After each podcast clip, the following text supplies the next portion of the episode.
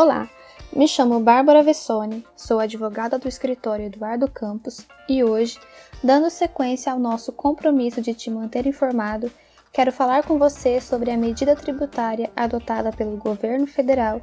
a fim de amenizar os impactos econômicos do coronavírus nas empresas brasileiras optantes pelo regime de tributação denominado Simples Nacional.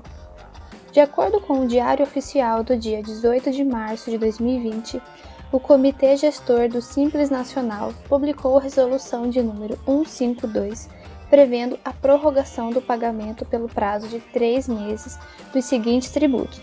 imposto de renda, imposto incidente sobre os produtos industrializados, contribuição social sobre o lucro líquido e contribuição para o financiamento da Seguridade Social, de modo que as obrigações tributárias inicialmente programadas para o pagamento nos meses de abril, maio e junho, poderão ser adimplidas nos meses de outubro, novembro e dezembro, respectivamente, sem qualquer acréscimo ou penalidade.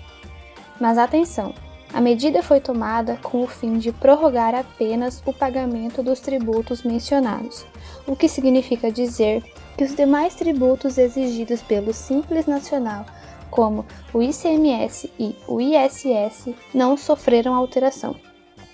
Para maiores esclarecimentos sobre o procedimento a ser adotado para garantir o benefício mencionado, procure um advogado de sua confiança.